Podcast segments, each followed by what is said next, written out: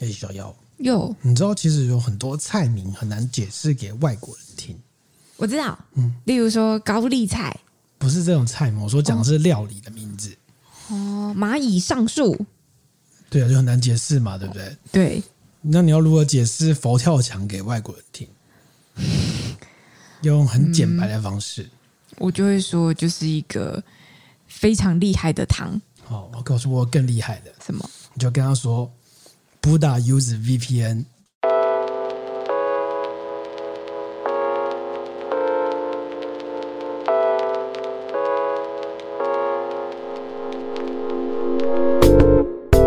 和你一起分享最美好的品饮时光，这里是喝吧葡萄酒，不用 VPN 也可以听到喝吧葡萄酒哦。拨打优质 VPN，拨打。不打 use use VPN，呃，不打 use VPN，对，哦，什么意思？完了，没有办法 get 到，因为因为怎么样可以上上达天听吗？佛跳墙啊！啊啊！因为跳墙是不是？天哪！怎么办？我 get 不到你的笑点。没有 get 到，但你后来有听懂啊？我没有 get 到你的笑点。佛祖用 VPN 就是佛跳墙啊。OK，好哦。然后今天为什么用一个这么冷僻的笑话开头？对，为什么？啊，其实没什么理由，只是那天看到的时候觉得这很好笑哎。哦，所以这是人家的笑话，网络笑话是不是？对对对对。我觉得你跟外国人讲，他们才会更困惑。不会啊，这大家都知道啊。我们现在是 Sharp VPN 没有赞助的节目。OK，好。好啦，再聊一下我们最近在干嘛呢？最近在干嘛？哦。先聊一下，我们最近有个计划啊，是，就就是我们在七月三十号呢，我们又要来举办我们的清酒课程。对，终于终于要出现了。对，七月三十号在这个台北的新力大楼，我们要举办一场这个从东方到西方清酒与葡萄酒的初探课程。嗯，所以是清酒跟葡萄酒一起。没错，因为坊间太多啊，我们这学那个清酒之后，发现就喝清酒然后就喝清酒。喝葡萄酒，然后就喝葡萄酒，然后但是其实这两个酒类其实有非常多共通的部分，包括他们在风味上的品饮啊，或是他们甚至有一些互相偷学的地方。所以我想说，嗯，那来教一个好了。因为后来那时候学完第九师之后，其实蛮多人一直在问我说要不要开清酒课，然后一直拖拖拖拖拖了很久，对，真的是拖很久哎、欸，对啊，所以想说这是来开一下吧。好哦，对啊，这堂课呢，你会发现说，这个一样都是酿造酒的，但是其实它有很多很类似的风味来源，嗯嗯，但也有一些很不一样的地方。你到时候我们上我们的课程，我们会实际让你用这个，用你的眼睛跟你的鼻子，嗯，不是废话嘛？对啊，还有你的嘴巴，亲自来判断有什么样不一样的地方。到时候你就可以很轻松的挑酒。OK，这样子好。那基于这个呢，清酒呢，我们这个课程，我们今天就来聊一下清酒。嗯，哎，说说讲到清酒，打个岔，我们最近看到一个很有趣的新闻。嗯，我们一开始不是讲做这个不打 use VPN 吗？对，你知道日本啊，最近他们也发现一个很有趣的现象。我们去日本拜拜的时候啊，嗯，不是会去那种神社嘛？嗯，然后神社你不是这种，然后你要丢。那个硬币进去，对不对？嗯，你知道你丢硬币这件事情会让神社亏钱，你知道吗？为什么？很难想象，对不对？什么意思？是真的亏钱还是真的亏钱？你会让神社亏？你每丢一个神社就亏钱？是政府要抽税吗？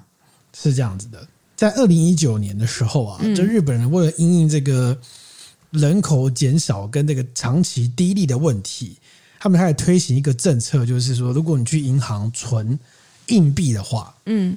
需要收手续费，嗯。嗯，去银行存一笔要收手续费啊，嗯，理解，就你要被扣钱，好像有听过这件事。然后，当然，他的收手续费这件事情，它是依照你存的硬币的数量来决定的，嗯，比如说你越存越多，这个手续费就越贵，就对了啦，嗯，好，那一开始反正就银行在做，那银行在做的时候，所以大家就会把这个存硬币的时候呢，会把它拿去这个不用。收手续费的地方，比如说像邮局，哦，就大家就蜂拥而入到邮局里面去，嗯，就让邮局这个不堪其扰。嗯，你知道邮局后来他们那个时候发生一个状况，就是邮局啊，他每一年光要就因为你你丢丢硬币给他嘛，对，你存硬币给他，他们就要去维护这些这些硬币啊，硬币，然后你可能还有变形的啊、脏污的啊，还要数啊，嗯嗯嗯、或者有人存错，存到什么新台币拿去日本存啊，混在里面啊之类的，或是什么汤姆熊代币啊，因为 混到里面去，就得把它挑出来那种。对，他们光要去找这种专门的机器，每一年就要花数亿日元来做这件事情。数亿吗？你可以想吧，因为所有银行都不收，所以大家都往有硬币就往邮局存啊。哎，这日本真的是这个这个。他们的硬币的这个部分是不是有检讨的可能啊？因为说真的，他们他们硬币是到一块哎，但因为我们也知道一块啊，对，可是他们的一块很小哎，我们一块也很小啊，嗯，主要是因为他们消费税的关系啊，就是不会有整数，就是很难出现整数，多半都会是零头的，所以你这个会非常麻烦哦。然后后来他们邮局就是后来就是觉得哦受不了了，就是。成本也太高，所以他们在二零二二年初的时候开始宣布不收，对硬币收，我们这边也要收手续费。哦，那大概大概价格大概是说，如果二十五枚以内的话，就是一百一十日元，就很便宜吧，二十几块而已嘛。那如果是五十枚，就是可是它如果二十五枚都是一块日元，它就是二十五块，然后你要就每一百一十块，每二十五枚是一百一十日币。对啊，所以如果你存了一百一百个一元日币的话。那你要收三百三十元日币，所以你要倒扣。你就是你有你有一百个一元日币就一百块嘛，然后你存到银行的时候，他要收你三百三十块日币，所以你要倒付两百三十块给他。对，就还要付钱给他。对对对对，那我干脆就不要拿去就好了。但是你神社怎么办？神社那些香油钱大家都丢那个硬币在里面的，怎么办？无解吧。而且还有很多，你还记得吗？像台湾有很多那种便利超商，它会有那种。零钱捐啊、嗯，有有有有，有？就是有一些捐款团体，它有大笔的来源，都一定是硬币嘛。对，日本也有啊，日本的导盲犬协会，他们就会也会收到这种大量的硬币，这样不合理呀、啊。那怎么办？那对啊，那怎么办？没有啊，像导盲犬协会他们就估过，如果他们一年募到一亿五千万日币的话，他们在存款的手续费大概就要三千万日币。那还是就不要存，我就放着，全部付现。对，所以要。每天都在那边找。出门买便当的时候是背了一个布袋去。没错，不然怎么办？你这不是店家也不收啊？店家说：“不好意思，我们不收硬币哦，我们现在是电子。”可以不收吗？这是法定货币，你可以不收哦，嗯、你可以不认吗？不行吧？这不知道日本的法则。但是说真的，我每次去日本的时候也是都在那边翻硬币翻半天呐、啊，因为就是会收到很多硬币，然后你不想一直留着硬币嘛，嗯、所以就是便利商店或什么在找钱的时候，明明他超商可以刷卡嘛，那我都会尽可能的把手边的硬币付掉。那有时候对日币的硬币的使用方式不是那么熟悉的时候，就会跟他说啊啊，不好意思啊，秀秀卖几块塞，然后那边那边找那边哦一块啊，这个是几块，然后有些有好心的店员有时候会帮你翻嘛，对不对？帮你跳跳说哦，你的零钱就用那边付这样，他都很担心影响到人家。可是他们硬币真的太多了，麻烦呐、啊。没错，嗯、那但你刚刚讲说拿去店家不能不收，对啊，神社也不能不收啊。你丢许愿的时候，不会说哦，我们只能丢纸钞票。哎，丢纸钞好没有 feel 哦！丢纸钞不就是要丢进去有一个重量感吗？还是还是还是以后在门口就是说那个卖玉手的地方说，哎，你不能不能丢硬币进去，但是你可以这边换代币。可以换一百枚代币，这样好像不错，这样好像不错。丢代币进去啊，对啊，对就是然后说我们这些代币是特别跟有巫女加持，特别跟就是可直达天听、跟神明沟通的代币。对，就是那个效度、效益、效用更高这样子。每十枚出现一名限量代币。你会发现上面的德川家康姿势不一样，然后大家都要 收。这样有点太夸张，但我觉得这好像不错哎，不然怎么办？那最后他们有解决方式吗？然后神社有有的神社有推出一些方式，譬如说呢，在大野府有一个这个的郊野市一个神社叫做住吉神社，嗯，他就决定呢，那我们跟当地居民来商量一下，怎么样？当地居民应该有很多这种 有要零钱嘛，要要纸钞换零钱的嘛，那我们就公告一天呢，大家来换。来换，就拿纸钞来跟我们换硬币，然后我们就公告说，我们今天这一批有多少名一块钱，多少个五块钱，多少个五十块，然后大家来换，这样是可以的吗？可以哦，那不行，嗯，就是换钱，哎，帮当地店家节省了这个拿纸钞去换硬币的服务嘛，他们也要找嘛，对不对？嗯嗯嗯，对啊。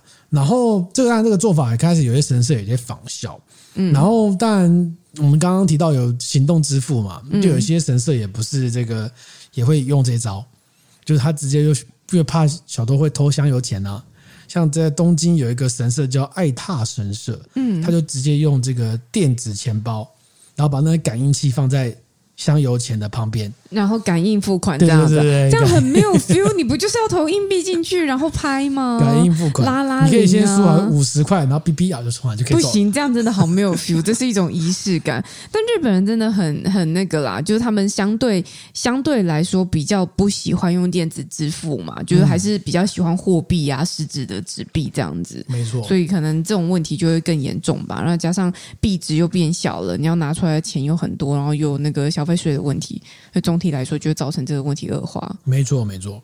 那讲到日本呢，我们这次要讲到这个清酒。嗯，那像清酒啊，在古代其实它有一个做法，其实是要奉献给神的，嗯，一种酒类。嗯，好，所以你看那个，比如说你去那个，名字，你呃不是呃你的名字，对对，它是那口嚼酒，口嚼酒，对对对，早期就是这个巫女啊，发酵嘛，对对对，他因为早期日本人对于这个清酒到底要怎么发酵成功是不晓得的。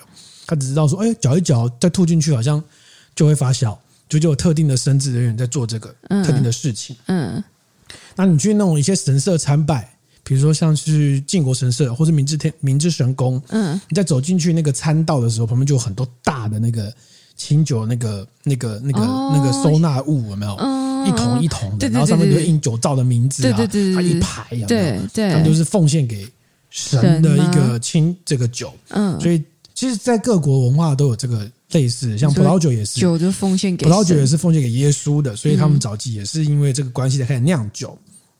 像布根地都是这个僧侣在持有这些这个葡萄园，嗯，哦，都是这个因素这样子。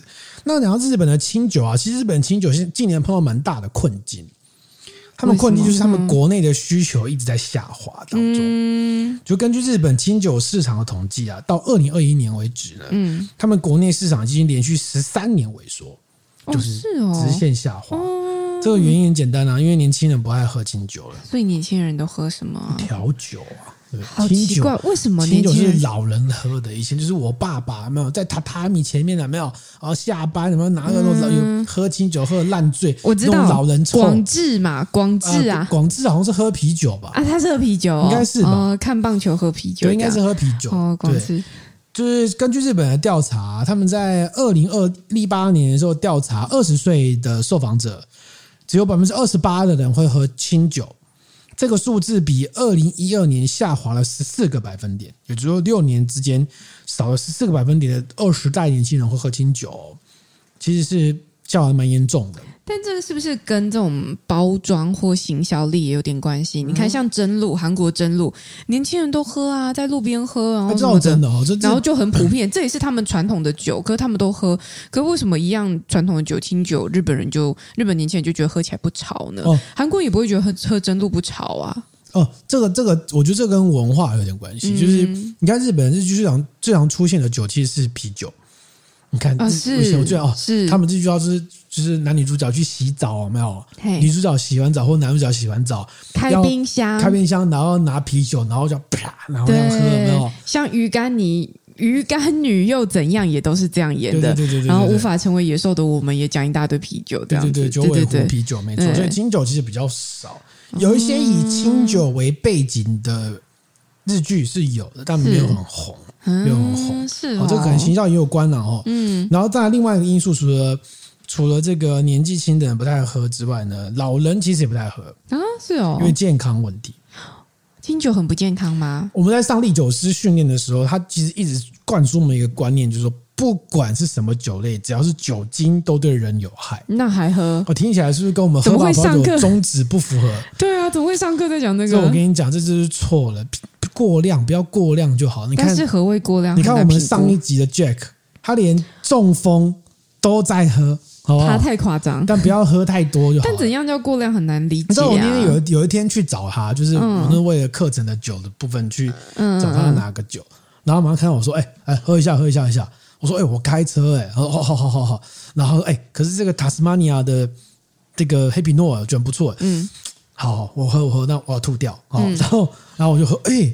那个酒非常饱满的，就是这、哦哦、就是可能比一般纽西兰或是澳洲的黑皮诺还要更饱满一点。嗯、你可以感受到在酒精里面那个甜美的感觉，然后还有那个莓果的香气，非常非常饱满。然后我说我要吐掉，我要吐掉，他说吐水槽，吐水槽，我就冲去他厕所里面吐吐吐。然后，然后喝，不错不错。你看他也在喝啊，哦，没有，我觉得适量啊，任何过期东西就是适量就没有问题，你不要喝过头就好了。嗯，所以你正确的认识酒，你就知道什么时候你会喝。什么时候你该喝，什么时候你根本不要浪费。你说不要喝到吐吗？不是，什么时候就是这种场合，就是错误的酒或者状况不好的酒，你就不需要浪费你的身体的能量在这个酒上面嘛。就是跟讨厌的人的话嘛。我跟讨厌的人意思是这样吗？跟讨厌的人，如果他开 Latour，我会喝啊。对 OK，还是照喝足。OK，好。那说到他们国内市场下滑，那日本清酒就想说，那我们怎么办？你就要开拓。海外市场对，其实有一个蛮明显，其实不是只有清酒了。嗯，你看看今年的呃，看近几年的台湾有多少日本的连锁店？什么意思？日日本的什么连锁店？你看日本最早来的连锁店是吉野家，嗯，你说餐饮类的，后来松屋跟 Sukiya 也来了嘛。嗯，那有一个原因就是他们在日本的那个国内的流动竞争实在太过激烈了，对，必须要开拓海外市场。嗯嗯嗯，连锁拉面店哦，一兰。一家开了一家什么饺子的王将，哦，各种连锁店，然后再到药妆店。我现在松本清台湾也有分店，对不对？好，就是有时候觉得去日本好像觉得，哎，这些我在台湾都看过啊。但是我觉得产品还是长不太一样。产品当然不一样，因为地域会有差别。对啊，对，所以都种类不同，都不一样。所以当然清酒也不例外。他们今年积极在开拓这个海外市场。嗯，那在海外市场，我们有一个数字，就是根据日本财务省的统计啊，在二零二一年清酒他们对外出口的额度，清酒的销售额，对，是四百亿日元。二零二一年，这个这个比二零二零年的成长了百分之六十六，这么多，哦，就是是真的很快啊。所以他们很努力在拓展海外市场。你觉得买最多的会是谁？诶，韩国。美国韩国这么不爽，日本喝什么清酒啊？嗯，韩国还有一年曾经因为美日韩关系恶劣而清酒跟啤酒的产量大幅进口量大幅下滑。哎，总不会是台湾吧？我觉得台湾当然是 China，中国吗？可是中国也很讨厌日本啊。但是中国人很多，嗯，所以中国呢，只要随便买一买，出口量都成长很高。OK，所以第一名是中国。嗯嗯嗯，那。他们出口到呃，就是日本清酒的出口量啊，大概换算起来的话，这个这个数字只有个十百千万，十万就在四千七百万日币左右。嗯，均价大概是一千三日币一公升，其实没有很贵。对，出口价啦，因为我们看到的是零售价嘛。对对对，对。那好，在台湾呢，其实也不错啊，台湾大概有二十。如果单一个月份来看，大概有二十几万公升，算是有排到前几名，但是就是出口海外国家前几名的，但是远远不如中国，对，远远不如中国，对不对？几个大数排名，如果以我们刚刚讲的是金额啦，对，如果以数量排名的话，嗯，其实第一名是美国。哦，对嘛，所以美国还是数量排名是美嗯，嗯嗯。啊，美国大概以数量的，美国大概占日本出口百分之二十五，清酒出口二十五，嗯，中国是二十 percent，嗯，再来是韩国，再来才是台湾，然后香港。对嘛，我都有猜，就是都有入榜啊。没有，因为日本文化其实它基本上还是在亚洲地区是一个比较强势的文化，是是，是。对，那如果金额第一名，当然就是中国，也就是中国人虽然数量买的比美国少，但是花的钱多，花的钱多，这在葡萄酒界有一样的情况。哦，真的是人海战术。当然，如果这样扩展呢、啊，就是日本不是只有针对这些，就是要懂，就是华文国家或什么之类的。有一个国家像，比如像澳洲，他们也积极在扩展。嗯，来想象吧，哈，像澳洲，他们在九月底就要办一场这个清酒节。啊，是哦，在澳洲办清酒节哦，然后呢清酒节就是你买一个门票。进去可能就是五十块六十块美金，然后进去就是会有很多清酒可以让你喝，然后会是日本文化啊，你知道会有那种像日本那种穿浴衣那种，吃丸子啊、烧烤啊、清酒啊，好像蛮可爱的，在澳洲。然后全部人都穿那个酒造那个衣服，然后卖酒给你。他们下次可以考虑那个来个来台湾吗？不是，我什么花那个艺伎的那个什么花魁游行之类的。对啊，那他们显然都是要用这个文化去。打打入这种西方世界的国家，嗯，有趣，很有趣哈，嗯，有趣。还有要拓展海外，像我们在 Podcast 一百三十五集聊过这个阿瓦气泡清酒，嗯，为了日本东京奥运而产生的这个气泡清酒联盟，也是一个行销的方式。嗯，你还记得我们那时候不是有聊到那个喜之苦，就是那个蓝色瓶身的那种气泡清酒。嗯嗯嗯，一开始就是卖场都看得到。嗯，蓝色瓶身觉得好像很漂亮。嗯，它也是一种。对啊，所以就是透过这种更年轻化的方式来。对啊，就是气加气泡，好像就会有一点点潮潮的感觉。就你讲习之苦是那个零嘛？对对对对对，我记得我之前大概是。哎，大概多久之前呢？十年前有没有？就是八八九年以上。就是你六岁的时候。就是，然后去日本采访的时候，那个时候他们在那个很大很大的台场的美食展当中，就在发放那个酒，然后超多日本人在排队，都是日本人在排队，大家就对就吵，就每个人就带着一瓶走，然后去免费试喝这样子，然后每个人人手一瓶，我也跟着排了一下，但我你也知道，我当时没有买，没有拿到。我拿，没有拿到，拿了之后就给人了，哦、因为大家说啊，真好喝，真好喝。哦，给你，给你，给你，我只是排好玩，因为我看到大家都在排，我就想跟着排排看这样子。OK，嗯，所以你可以看发现，说大家总是走这个年轻化的路线，嗯，可是，但你去你去看认真看一下哦，在在那个日本阿瓦的这个气泡清酒这个协会啊，嗯，它其实有列出参加的酒造，就是来加入我们联盟的酒造，嗯，你可以发现其实大部分都是比较大规模的。像出语音啊这种比较大规模的酒造，它能够，因为你要做香槟法的气泡酿造，其实你需要非常多复杂的技术，比如说你要知道转瓶，哦、你要知道冷冻，嗯、你要知道，我呃，你也许有有人会希望就是在这个转渣的时候，它要它要跟渣泡一段时间，你酿造的过程中要保持干净，然后你还要去除里面的渣渣，让酒瓶变得很漂亮，其实是增加非常多工序的。对。特别是日本七千九酒造，它非常讲究传统的手工业来做。嗯、你要改变这个生产的制程，嗯，其实是非常非常麻烦的。嗯嗯嗯。更不要忘记，他们还有一区，嗯，是过去在一段时间之内不受到福岛核灾哦的攻击，不受到福岛受到福岛核的攻击。你说五县市吗？还是在日本呢？这个福岛地区呢，嗯、过去有一个酒造叫铃木酒造，Suzuki 铃木酒造。在日本在福岛，就这个叫做浪江町，嗯，浪江町。然后呢，他但是因为福岛核灾的关系呢，就是来了之后，他们就他们这个酒造很有趣，因为当地的那个这个酒造都离海港很近，嗯，然后所以他们很多人都有可能是过去都是渔夫，或是也有渔夫的身份，或是跟渔夫很好，嗯，大家记得。我们过去在讲清酒的时候，讲到清酒的来源，其实就是为了鱼而生。因为渔夫去捕鱼完之后，冬天没事做，嗯，所以就拜托旁边的农夫说：“哎，那不然你有米嘛？那我们来弄一个可以可以让我配下酒的酒，可以吃我的鱼的酒。”哦，所以才诞生这个清酒最早的原型嘛。OK，那也就是因为后来这个不同地区有不同地区的做法，发酵成功的方式。所以才出现了不同的度式，就是所谓在清酒里面的酿酒师的概念。原型上是这个样子。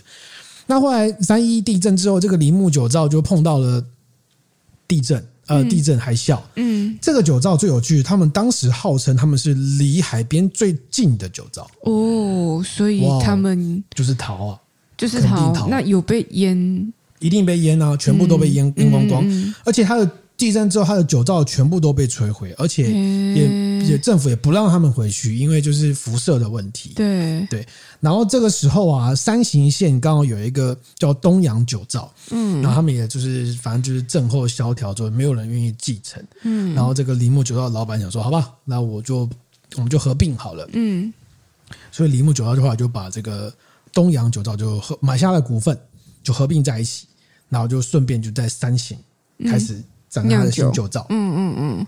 山形县就是那个藏王树冰的地方哦，OK，哦，所以感觉应该是一一个比较冷的地方。呃，就东北嘛，都在东北。嗯、藏王树冰就有些人可能没去过，藏王树冰就是在日本的山形县呢，它会有一个那个树，就很多那个树，嗯，像就是会长。然后那个树呢，特别的地方是他们当地的冰会结在树上面，对，所以你就看它一一根一根一根一根一根，很多有奇怪形状的树冰，嗯嗯，这样子。嗯嗯。近年最有名的事件就是中国人跑去那边树上写字。对对对，好像有，对对对，有点忘记了。树冰你不是也看过吗？我看过好几次，而且树冰那你搭了缆车上去的时候，他们会在山下挂台湾的国旗。为什么？就是感谢我们在三一时候对他们只挂台湾国旗哦。哇，这三一一真的是就是。说说嘴至今这样子，人人家懂得感恩嘛？真的，像我们过去就忘了，我们怎么了？我们我们有忘吗？没有吧？容易遗忘的民族没有啊？下水道是不是？还是什么铁轨？OK。然后这个所以这铃木酒造会它并它并掉这个东洋酒造之后，它就变有两个生产线。那在清酒的领域里面呢、啊，通常他们会有很一个酒造会有很多款酒。对，可能不同的精米不合，嗯，或是不同的版本，比如说我要做大吟酿，我做纯米大吟酿，我也做纯米酒等等，会有各种生产线。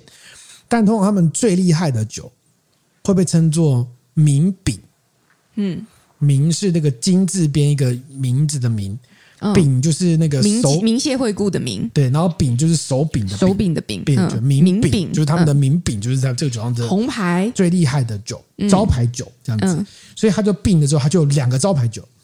一个是东洋酒造叫一生幸福，这么直白，一生一生幸福。哦，好，这样会想买是不是？觉得不错吧？这个名这个名字值得买吧？哈，好像很适合什么朋友人家。朋友新婚，然后一生幸福，汉字的民族就是这样子，对啊，你总不会说到朋友新婚，我送你一个小兜什么呃，也可以呀，这个看没什么 feel，OK 哈。然后另外他们原本的名饼叫做盘城寿。盘是那个石盘的盘，嗯，好，嗯，城堡的城，然后寿命的寿，盘城寿，对。那他们就有两个名饼。那他们这个酒造，基本上你可以知道，他们既然离海边这么近，然后可能刚当地的渔夫都很好，所以他们是一个土地风格强烈的传统日本酒，嗯，就做的比较呃滋味度是比较复杂一点，相对比较复杂一点点的。嗯，但是你就知道，在日本啊，在海外销售。最不喜欢这种酒，因为难以沟通。在日本卖最好的酒是熏酒，在日本当地。对，嗯，所以清我再帮他再帮他复习一下，嗯，就是日本的清酒基本上可以分为熏、爽、纯、熟四种类型，嗯，哦，那简单来说，像熏酒呢，它的做法就是我把这个米啊磨到很薄、很很薄、很薄，就精米不合把它压到很低，嗯，然后再透过一些。选用的酵母让它产生一些特定的花果类的香气，哦，甜熟的瓜啊，奔放的花香，苹果，苹果香，这是最常见的，嗯、或是一些哈糖果的香气，嗯，来达到就是容易跟别人沟通，就哦，喝起来好香好香，然后喝起来又很清爽很淡，这是最常见的海外销售的东西，熏酒，熏酒，嗯，但是在土地风格强烈的传统型日本酒，正好是相反的。它不会有这么多花果香气，它更重视的是米的原料香，比如说一些米米蒸熟的米饭啊、米糕啊这种原物料的香气，然后复杂度会高一点点，刚好跟海外是是相反的。嗯、那所以这种是什么酒？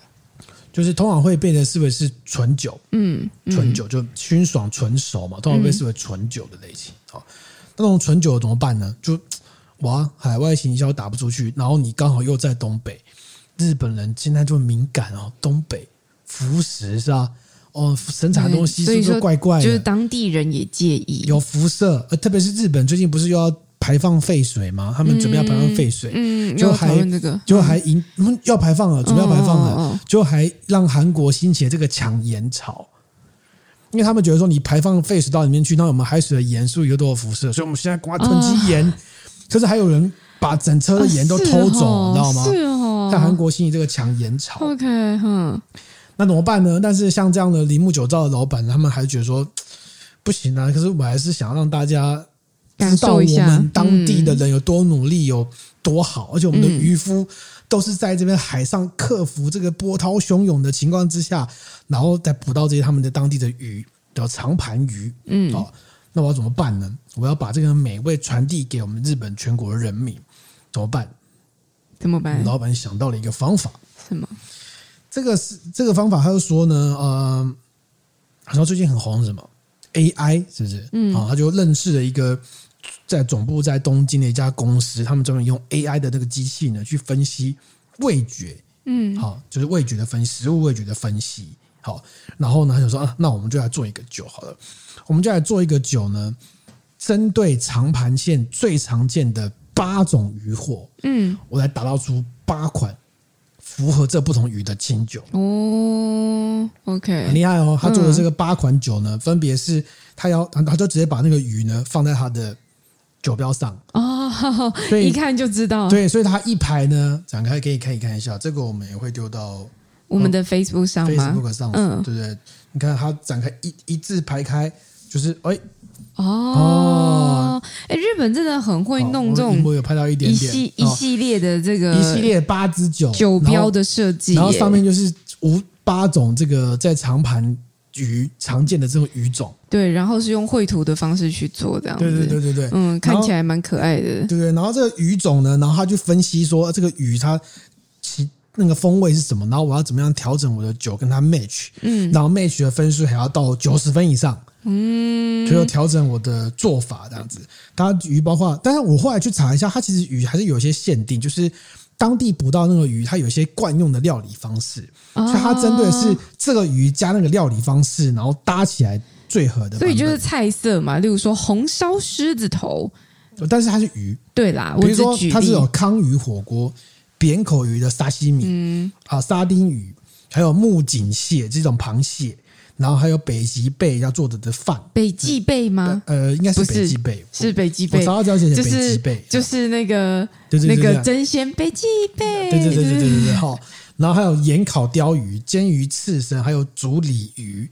然后他就用这个那个量化的方式呢，来让他就是都可以 match。他就他在网站上就做了一个，他做个很超级漂亮的网站。嗯，然后。那个漂亮的网站呢，上面就是每个都会分析说这一款鱼，然后它搭配这一款酒呢，然后它的风味是怎么样？可以看这个图。好啊，好看一下。他就每个都给你分析，哦，好，大概长什么样，它的酒是长怎么样？嗯嗯，很蛮用心的。这你也要放吗？这应该也会放，在网站上就有。嗯嗯嗯嗯，对不对？然后每一款酒都有。哦，对对对，就是五五星的那个评估的那个。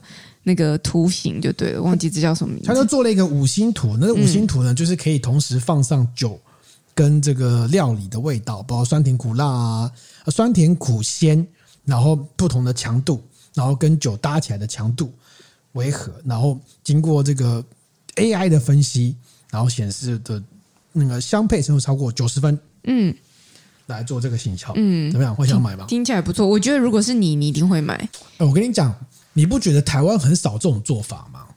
台湾很少针对某一个食物啊。台湾最 match 的食物，如果你真的要说的话，就是黑松沙士的。黑松沙士搭什么？火锅啊，麻辣火锅啊。哎、欸，你这形象那么深刻，有？不是黑松沙士的广告就是一堆人在吃火锅，哈，然后要灌沙士。是哦，你不知道吗？我不知道、欸，没看过。嗯。就是没有印象那么深刻哎、欸，我觉得他这个行销方式，我只有维大利，维大利那是黑人的话，对哈，不是，但是他真的是，他这也是在那种看起来像热炒店的地方去拍的广告。我意思是说，你会很容易把它跟热炒店的料理去做一个连接。我看到这个，我看到这个报道的时候，我觉得其实有点感慨，就是说，嗯，台湾很少。你看这个，这个，这个铃木九造，他的想法是说，他觉得。呃，就是我要推广当地的食物，对，我要让大家知道我们的鱼有多屌。我们这些人都在那边一直努力，所以我要做出一个呃，可以让我们的渔夫也可以骄傲的清酒，我可以跟他跟他相配。你不觉得这个精神非常令人感佩吗？对。然后他为了推广当地的鱼，去认真研究这些鱼到底什么味道，然后去把我的清酒去跟他们做 match，这个精神实在太令人。这个太令人感动了，对啊，对啊，我我我我觉得很不错。那另外一方面也是说，他们有这样子的想法，然后有办法做出这样子的行销的规划跟搭配。因为毕竟你要去做，就算你是用 AI 的方式去做那个。鱼跟酒的搭配，然后你要去计算，然后你要去做你的可能整个网页的设计啊，到酒标的设计啊，然后到你要推广族群下广告等等的，就是这是一个一连串的投注的资源。是，他们还要试。但我看了一下啦，我要说，根据我的专业，嗯，我看了他的分析，其实他调整的东西没有很多，嗯，他调整最多的应该是调整清酒的干口跟醒口。就是所谓的日本酒度，应该是调整的比较多的。那这个差别会在于它控制它的发酵程度所保留的残糖会不一样。嗯，那其他部分大家就只是微调，然后酸度稍微微调一下这样子哦。那但是可能风味的饱满，也许他做纯米酒或者是做纯米吟酿，可能做好会有一些饱满度跟复杂度会有点差别。对对对，但是我觉得台湾比较缺少这样的状况。哦，另外还有一个类似的例子，比较像是金色山脉，他们今年推出这种各种这种、嗯、这种精酿啤酒，嗯，它会有什么热炒，哦，专门给你佛热炒的，嗯，佛甜点，它会有一些这样的设计，嗯，但整体来说，确实比较少说，哎，我就是要推，我举个例子，最常举的就是说，哎，我这款酒就要设计来搭新竹贡丸的，不会啊，很少吧？不会啊，我就要搭这个新竹米粉的，嗯，这款酒就要搭。基隆吉古拉的，但是我但是我觉得是这样，就是说台湾的美食以小吃为主，它本身的那个价格跟它的定位上面就不是那么的昂贵。他们的鱼可能也没有很贵啊。嗯，但是鱼你好歹你会认为它是一个大餐吧？而且你会，而且会有一个会有个当地感啊。台湾的当地感对于当地的酒是没有这么 match。那我那我疑惑啦，就是如果我们要讲台湾代表的酒。那讲来讲去就是台啤，因为台这个这个涉及到台湾早期烟酒公卖制度的管理的，所以我们到一直到民国八十几年之后才慢慢解禁。对，所以台湾酿酒的历史其实很短。对啊，对啊。那也就是说，好，呃，它的它的这个餐酒搭配，它有鱼货，然后它有它的呃，有一点地餐地酒的概念嘛。但你前提是你这两项都要发展到一个程度，它才有办法去做一个搭配。就大家会觉得说，这个东西是呃。有有有其可可可看嗯可讨论性，有必要，或者是它可能是有一些乐趣在的这当中，但是它是很具有代表性的。可是对我们来说，没有没有那么具有代表性的东西啊。例如说啊，我想假设像我台中人的话，你你叫我要拿台中什么东泉，是不是东泉搭东泉的搭东泉的酒，谁要吃啊？欸，搞不好很好。不是，我不是说台湾的酒文化是很短的。这有一半的因素是因为历史不够长，对，就确实是有时候我们常常在喝酒，的时候喝酒其实是喝它的历史，对。就是如果说呃，今天两边的发展都到一个程度，例如说饮食的部分到一个程度，台湾饮食文化当然是有的，但是嗯、呃，它是不是对，而且偏小食嘛，就是它要拉到一个。我会这样认为啦，嗯、就是他要拉到一个餐酒搭配的程度的时候，他会有一个情境跟一个脉络跟一个想象。但是不要说餐酒搭配，其实我们我们连餐点搭饮品的习性其实都没有的，我觉得是没有的。我我不觉得大家会有这个。习惯？你觉得苏格兰威士忌应该什么地方出现呢？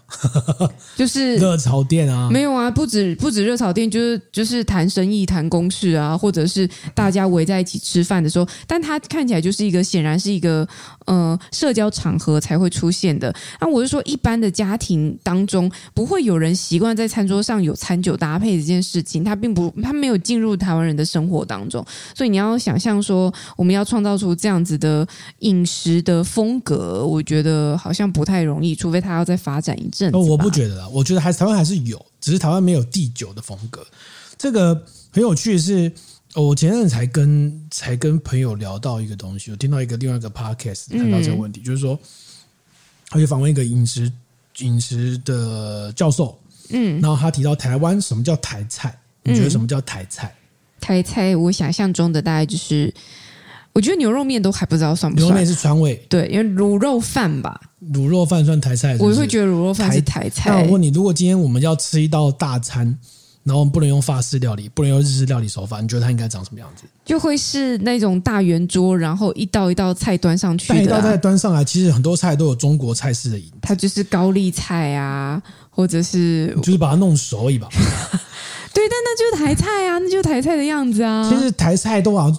通常接近的是以前的所谓的酒家菜，或者所谓的下酒菜，哦、它多半是会贴近这个风格然后多半都是以酱油为基底。嗯、但是有人就说，其实你讲说真的台菜的底蕴其实嗯。很短的，嗯、因为你去看现在比较做高级的 fine dining，嗯，他做他们讲食材，我用台湾的在地食材，嗯，但是我是用日式或是用法式的手法诠释，为什么？嗯因为没有台式的手法，那、呃、台式手，所以你的意思说台式手法可能就会回到酱油，就是就是这样，就是相对比较简单，然后底蕴没有这么长，然后它对它的定位有点模糊，就是说你做着做着发现哦，这个其实来自于某一个山东菜系的做法，嗯嗯嗯这个是模来来来自这个、嗯、做，就是它。毕竟我们的建国时间很短嘛，这也很合理啊。主要是因为当时这个中国大陆带来的人，他带来了一些当时的饮食文化跟当地结合，对，然后又因为执政的关系，所以带了很多这样的东西出来，对。那所以你在台湾能够找到当地的那种菜色，可能就像兴业或者像这种哎热炒店。可能大概有点影子，但是你具体要说，如果我们再往更高端的饮食走的时候，如果拿掉了法式，拿掉了日式的手法，那或者拿掉中式的手法，那所谓的台式手法是什么？台式手法油炸。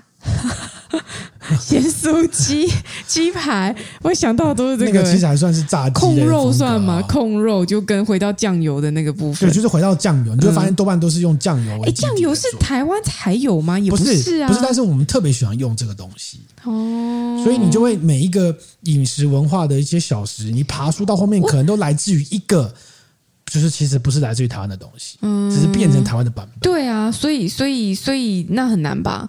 所以那那如果你这样子讲到追本溯源的话，那就会变成是我们的菜端上来之后，很多你搞不好搭的是中式白酒。所以，所以，所以很多餐厅他们讨论的东西都是食材，都是台湾的食材。台湾食材有哪些啊？很多啊，就是我们可以说，比如说你今天我买的这个。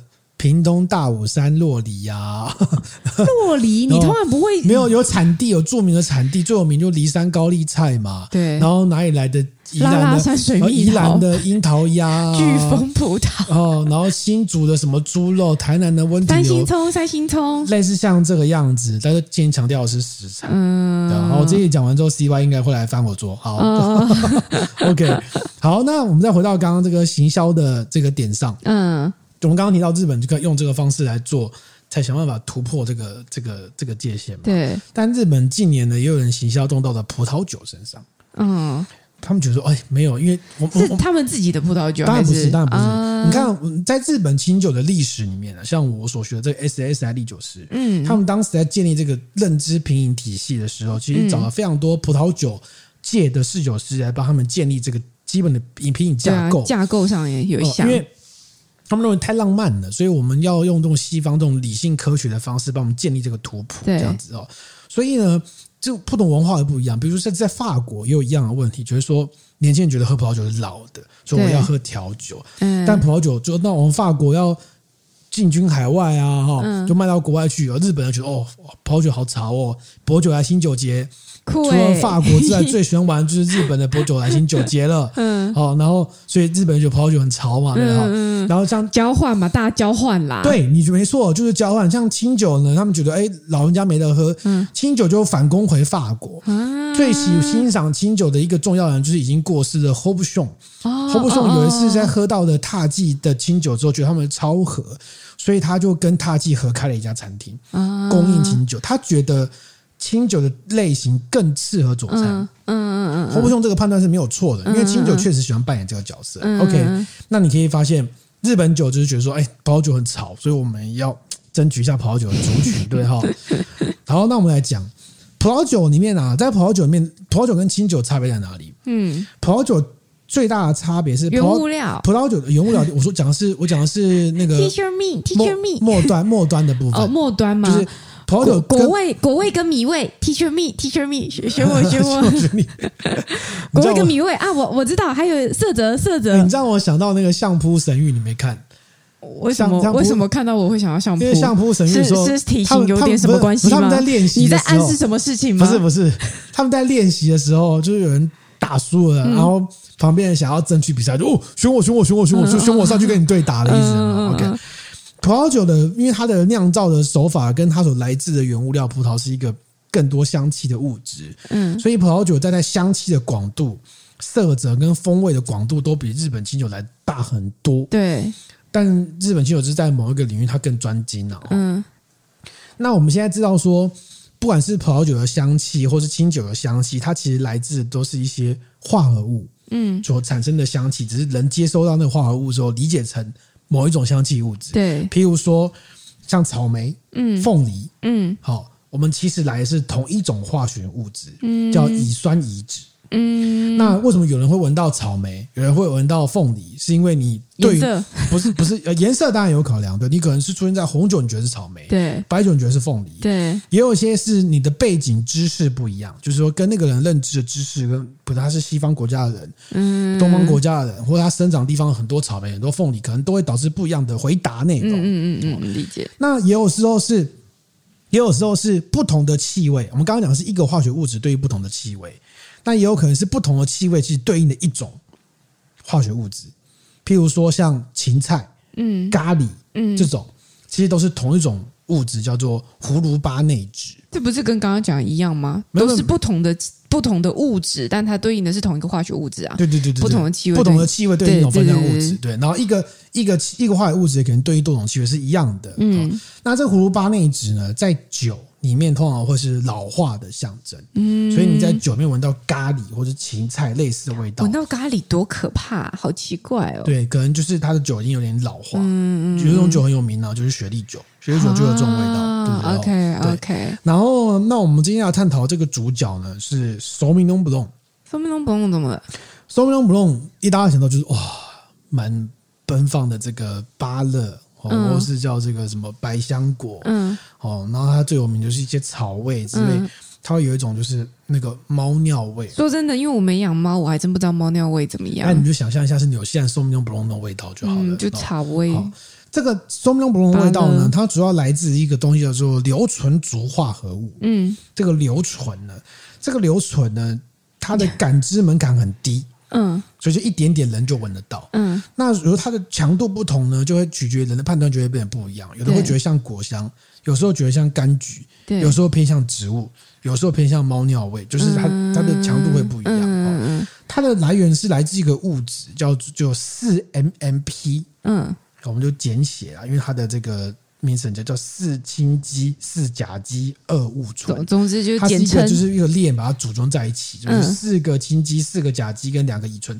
装在一起的一个化学物质，这样子。好，这个东西在 Sauvignon Blanc 这个葡萄很常出现。对，那早期呢，这 Sauvignon Blanc 早期是在法国的波尔多跟法国的罗尔河嘛。嗯，但后来到纽西兰之后，Sauvignon Blanc 被纽西兰发扬光大，原因是因为纽西兰的 Sauvignon Blanc 它这个。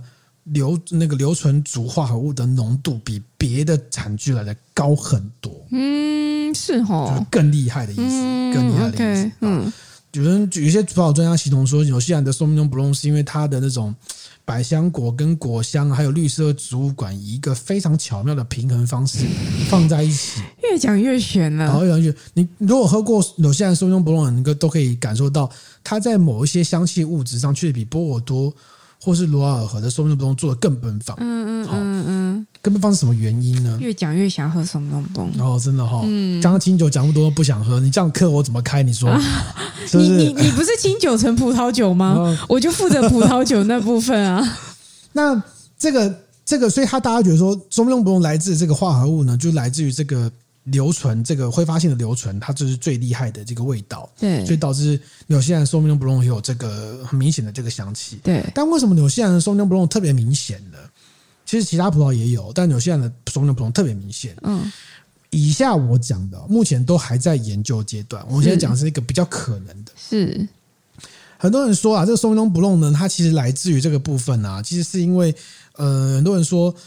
他发现有现在 Sauvignon Blanc 很大的东西都是机器采收，嗯，所以就有科学家发现机器采收的 Sauvignon Blanc 它从后来它会产生这个这个硫挥发性硫醇的前驱物质，就是说在葡萄汁里面有一些它的前导物质，嗯，你之后就会变成你闻到的那个味道嘛，嗯，嗯，用机器采收的这个前导物质呢，比手采的来的高很多，哦，为什么呢？有一说是这个样子，说。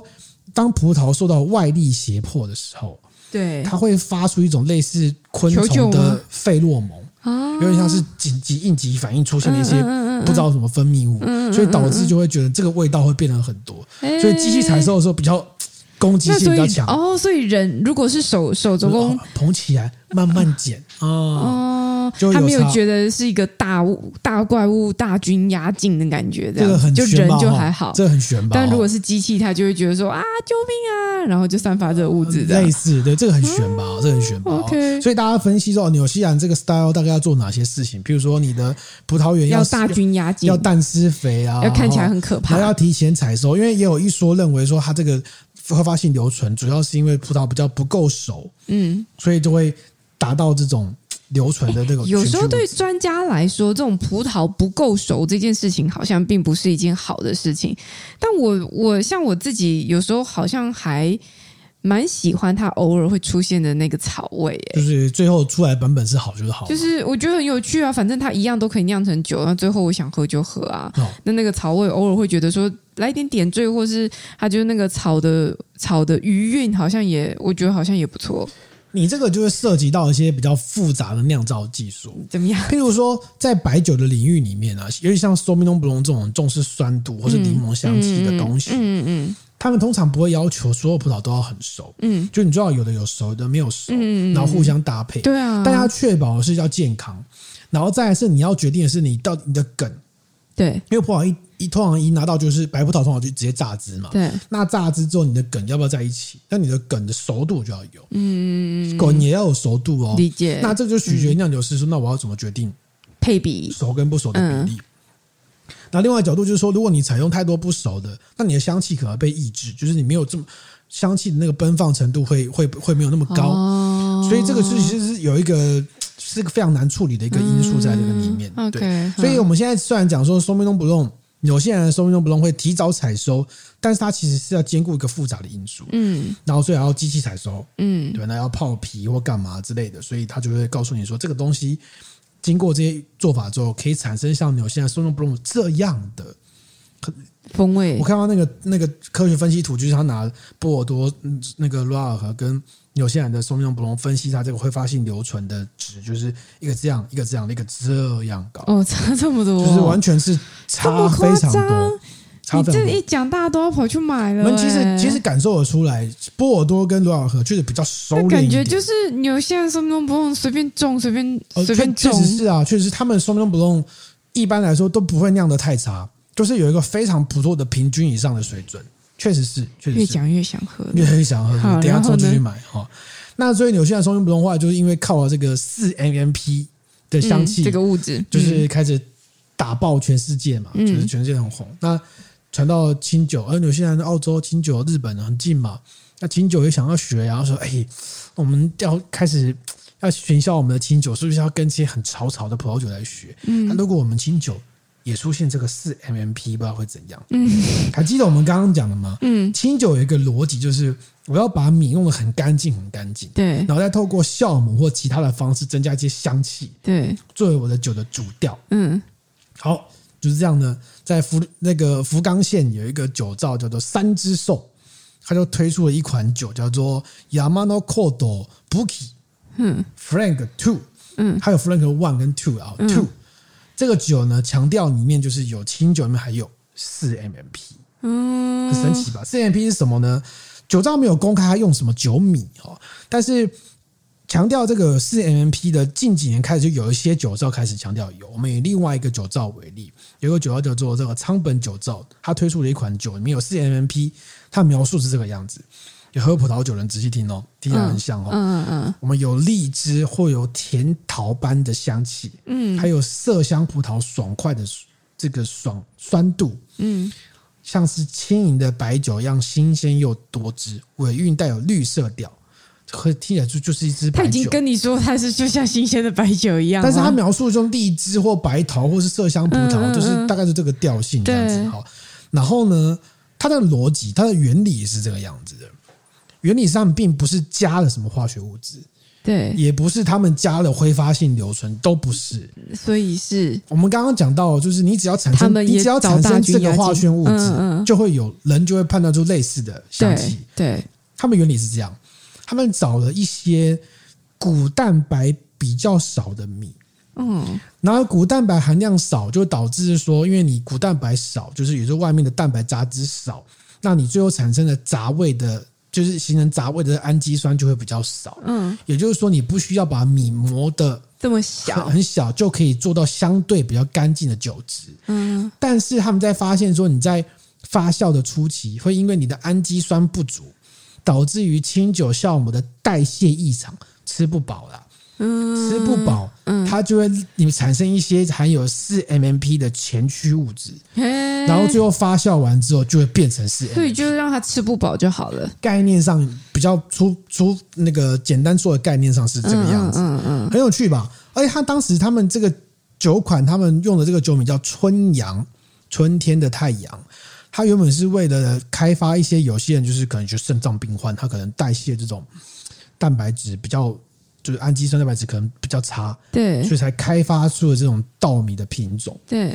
就没有想到说，哎，啊这这这个品种很有趣，这个品种还来台湾借种过，来台湾找那个农改场去找他们的亲本，就是看我这个装在一起的装在一起会变成什么样子，嗯嗯嗯，然后再做出这个春阳，然后这个用这个春阳的方式来做出这样的金酒，就意外的发现，哎，有四 MMP，嗯，那大家喜欢吗？喜不喜欢呢？很难说，很难说。我觉得大家用自己的嘴巴来试试看最好了。就是所以在这一次七月三十号，我们在现场会喝这支酒。你安利回来了耶！哦，所以这一次真的要四 MMP 就对了。对对对，这是我感受一下很像 Sauvignon Blanc 的清酒。因为我们这一次的主题是清酒跟葡萄酒的共演嘛，对，我们不可以让任何一方都失去了色彩。哦、但是这两方我们都会有一些互相互通有的地方。今天这次我们在七月三十号的课程呢，我们在现场会喝到这一款三只兽 Flagon Two，对，然后我们就大家亲自来感谢看看，说我们现场也会喝到 Sauvignon Blanc 啊，也会有，所以大家可以试试看这个是 NMP 跟那个真正 Sauvignon Blanc 的四 MMP 会不会会会一样吗？会有到喝不出来的程度吗？还是我今天现场全部都把它盲饮好了？对啊，会不会你就倒到杯里面，然后大家喝不出来，这到底是清酒还是葡萄酒？也可以这么夸吗？可以可以可以，我们就是五五瓶酒全部都盲饮，好像很有趣，对不对哈，这是这是第一个部分。当然这个当然这个四 MMP。它后来很多因素啦，它可能是一种特定的组合时候造成的。然后他们研究发现说，哎，这个四 MMP 另外有一个好处，它可以掩饰这个葡萄酒里面所谓的老臭。哦，是哦，葡萄酒所谓的老臭呢，比较像是葡萄酒就是在酿造过程当中发生的失误，或是太过就是保存不当所产生的一些比较不好的香气。嗯，但是因为你是你有四 MMP 的关系，他们有研究发现，这四 MMP 会把它遮住。哎，这个对酿清酒人就太好了，棒哎！而且重点是我又不是另外加东西进去，对对，我只是符合特定的酒米跟特定的酿造工法，它就有这个味道哎，所以那是不是很好操作？嗯，但是这样子清酒不就不清酒了？清酒都不清酒了，这个就是葡萄酒人的说法。就是我跟葡萄酒人沟通说，哦，他们觉得很奇怪，做什么酒像什么酒就好了。嗯，干嘛？我就是要喝清酒吗？不然，我就去了什么用不用啊？但葡清酒厂活不下去，他要吃你的，他要吃你的葡萄酒厂啊。嗯。对不对？就像之前那个葡萄酒用清酒酵母来酿造一样，也是一个乐趣。对，这是我们下一集要讲的事情了。哦，下下集待续就对了。下一集会讲。所以，总之就是大家如果对这这个四 MMP 的风味有兴趣的话，欢迎来私酒里面出现四 MMP 是什么味道？OK，我们现在讲什么化学物质哦？四 MMP 是很好吃的东西，它是吧？那就欢迎大家来私讯喝宝泡酒的 Facebook 来报名，这样子。对对对，我们到我们的 Facebook 上上面有这个报名那个报名的网这个贴文，就寄信来。嗯，OK，这么麻烦，寄信不能私讯吗？没有私讯，因为我们难管理嘛，就只用寄信来处理。上面有信箱，好，那你附上你的这个要报名的课程，嗯，跟你的名字跟联络方式就可以了。OK，好哦，好不好？嗯，那我们今天这集就到这边了。好哦，你现在收听的是喝吧葡萄酒 Podcast，它是这个。整装待再出发，就是整装待出发，不会形容，不会形容，去嘉明湖是不是？就是 就是已经准备待续的这个郑宇。好，他是当天七月三十号，也可以看到我们可爱的女主持人的小妖，会吗？会哈？你会去吧？啊，应该会。什么叫应该会？你是故意要钓人家，是不是？没有，我还在想，好，应该会好。然后，如果你就是有兴趣的话，可以来写信给我们，信箱是 wine at tipsy 打 me，对对吗？对对对啊，OK，好。还有啊，还有啊，啊然后还太久没录音。就如果你喜欢我们的 Podcast，欢迎到 Apple Podcast 给我们五星好评。你也可以到我们的 IG、我们 Facebook、我们的 YouTube 各大平台来找我们的相关讯息。嗯，好，好，那我们下礼拜见，拜拜。